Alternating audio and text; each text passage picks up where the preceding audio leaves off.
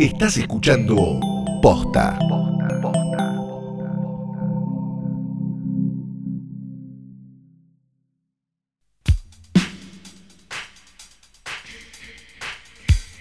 Buenos días, buenas tardes, buenas noches o cuando hayan decidido contraer COVID o escuchar este episodio que no es una cosa más que un nuevo idem de Hoy tras Noche Diario, el mejor, más grande y único podcast de diario de cine de posta.net.com. Mi nombre es Santiago Calori. Yo soy Fidela Sargenti y de verdad me estoy preguntando a ver si hay un eh, podcast de cine diario en el mundo mundial universal universo. Debe haber, debe haber un gordo en calzoncillos. En, algún lado. En, Minnesota que lo está haciendo, sí, en Wichita. Es verdad. Maga o no maga, maga. Claro, maga. Maga, maga, maga, un maga. Un maga que no sé bien qué ve, o de esos que se enojan porque ahora las películas son políticas, porque nunca habían entendido La Noche de los Muertos Vivos, por ejemplo. Claro, se enojan, eh, o, lo contrario, o no maga, ¿no? Y se enojan porque dicen que Robert Downey Jr. está haciendo blackface en una película donde es explícito que lo está haciendo. Por favor, contemos esto. Vieron que hay como ya un chiste recurrente en, en Twitter que tiene que ver con Centennials descubriendo el mundo pasado que aparentemente da la sensación de que a los millennials o baby boomers curiosamente, a través de los libros nos llegaba de manera más directa la información que ahora por internet, que de golpe llegan como retazos. Me da, viste, como que, claro, uno hoy en internet ves como un título, un video de tres segundos. entonces, de cada tanto pasa que. No te eh, llena tanto, sería, daría la, sensación, ¿no? Viendo los tweets. Sí, entonces parece como que muchos centennials se enteran de cosas gracias a un GIF, quizás, o eh, un videíto en TikTok o algo así, y esto no estoy subestimando a toda una generación. Es una parte. Entonces eh, se, indignan porque también es como... Pero daría la sensación de que es un poco menor la información que recibís en un video de TikTok que en un libro, pero, pero tampoco somos nosotros los que vamos a decir ni a medir nada, ¿no? Entonces, así como hace eh, unos años eh, mucha gente se enteró de la existencia de Paul McCartney, Hace poquito, mucha gente en Twitter se enteró que existió una película que se llamaba Tropic Thunder, que sin verla vieron una foto de Robert Downey Jr. con la cara pintada y empezaron a igual, ¿no? Sí, empezaron a cancelarlo porque había hecho blackface. Blackface es cuando un blanco se pinta la cara de, negro para interpretar a una etnia que no le corresponde. Una eh, práctica que se, hizo en el, ah. se usó en el cine hasta los años 60, donde ya les pareció que quizás no era la mejor idea. ¿no? Claro, una burrada. Pero justamente en Tropic Thunder. En el mismo Hollywood que hoy condena otras cosas. Si la vieron, lo que hace es burlarse de todo eso y de esos actores y de, y de todo eso. Pero como llegó por un GIF, empezaron a cancelarlo. Ah, ¿cómo puede ser que Iron Man hizo blackface? Muere Iron Man, muere Robert Downey Jr. Si se enteran igual otras cosas que hacía Robert Downey Jr. antes también, ¿no? No, no, no, no contés, no contés. A mí me, leí un tuit que me pareció tan descriptivo que, lo, que lo voy a citar como puedo, ¿no? Que es que dice que cuando los centennials descubren estas cosas tipo la de Robert Downey Jr. es como ver un bebé que descubre sus manos. es muy bueno, es muy bueno. Les queremos, Centennials, igual. Quédense, quédense, porque no Sí, pero lean, no sean boludos. si no van a terminar como. No sean como los otros. Gente grande que quedó así, ¿no? Ay, sí, ni hablar. Hoy vamos a hablar. Los, de treinta y pico que son así, la verdad, nada, ya te daban los libros, ¿eh? Es difícil. La película que vamos a recomendar hoy eh, llega porque una oyente nos hizo acordar que al final nunca le dedicamos un ratito porque sucedieron cosas en el medio, pero merecía eh, su, capítulo. Estamos eh, de esta manera rectificando eso. No un capítulo entero, pero uno de hoy tras noche diario. Es lo que hacemos lo que Y si la nombramos o dijimos algo, nunca no nos lo recuerden. No, ya está, chicos. Sorry, no sé, ni idea. La película se llama, acá se llamó Boda Sangrienta. O Ready or Not en su título original, ¿no? Exacto. Boda Sangrienta es espectacular porque básicamente en el póster eh, aparece eh, ella con el vestido de novia y eh, cosas sangrientas. Entonces alguien dijo: Esto es boda sangrienta. me encanta. no me parece un mal título, boda sangrienta. Pues no le hubieras puesto. ¿Cómo le hubieras puesto si no? Ready or Not no, existe la. No. Eh, sí, preparados o no. Porque además lo que siempre tiene el mismo tema el español, que es que tenés que ponerle género y ya te queda distinto, te queda raro, ¿viste? Como tendrías que poner. ¿Preparadas o no?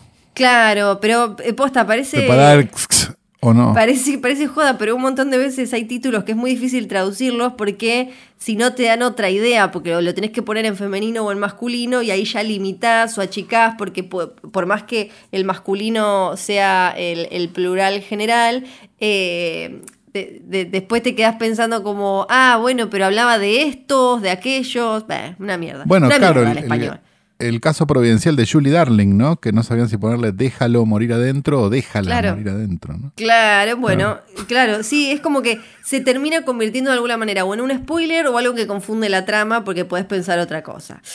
Eh, bueno, ¿de qué es esta película? Pongan como cinco minutos, Flor. Sí, es, una. Eh, es una comedia de terror de estas que por suerte de a poquito van apareciendo en estos últimos años, ¿o no?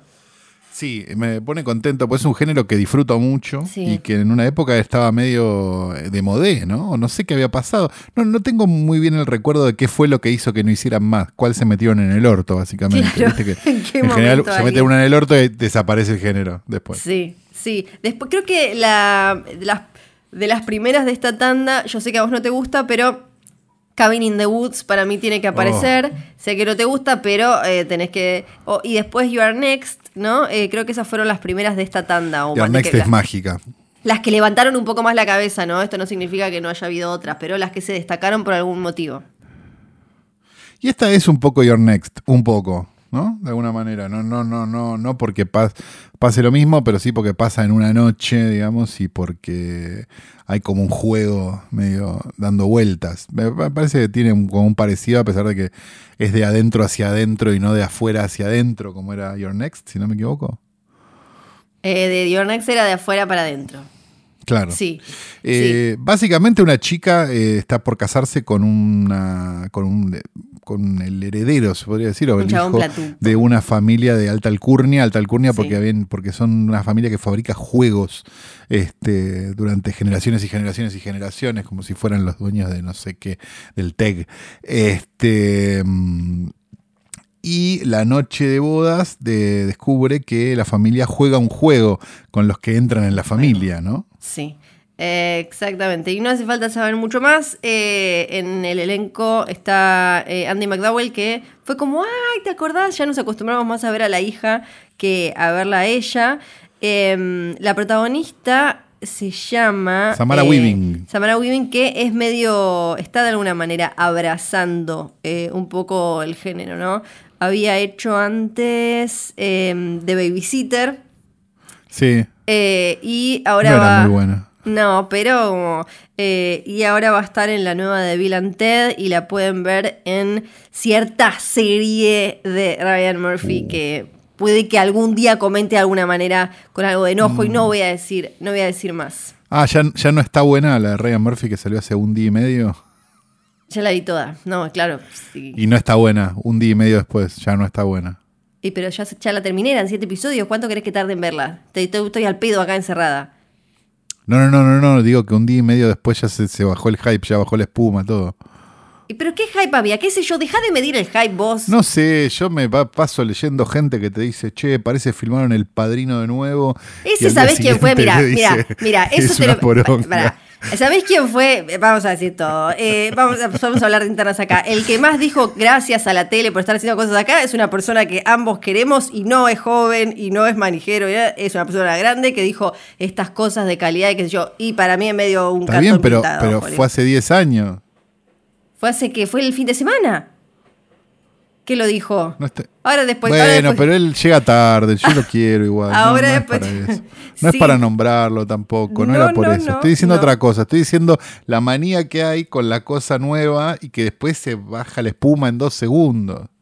Y claro, la ves y ahí está, y ahí ves si está buena o no. No, está bien, pero, pero la manija dura mientras la están viendo. O sea, los 10 capítulos que dura, o sea, dura lo que dura la serie lo que duran en verla, no sé, una semana. Y después ya no, esto no, estaba tan bueno al final. Y bueno, para qué perdiste 12 horas, maestro? ¿Y cómo no voy a verla? ¿Cómo no voy a ver Hollywood? No, no estamos hablando de series, basta. Mañana. bueno, Eh, y otras que. Y de paso, me, quiero meter un par de recomendaciones más. Mencionamos Your Next. Yo me callé. Mencionamos. Cabin in the Woods. Una que a mí me divirtió, que a vos no te divirtió tanto, es Satanic Panic, que me no me acuerdo si la habíamos mencionado acá. Eh, que Pareció medio boba, me- la verdad.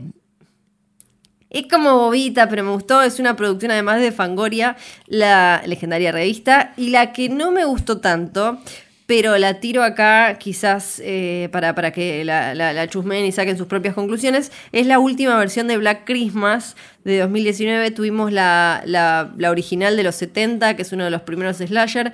Después la de No 2000. era malísima. ¿Cuál? ¿Cuál de Black todas? Christmas. La Eh, nueva.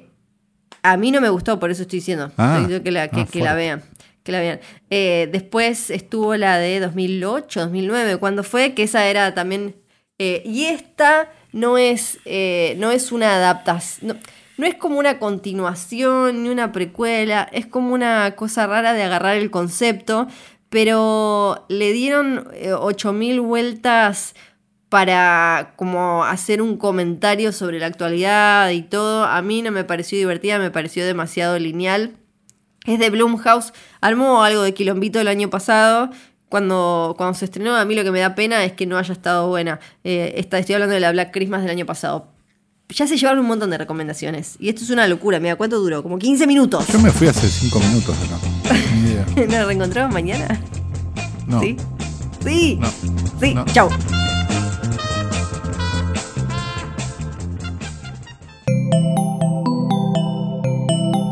Estás escuchando Posta.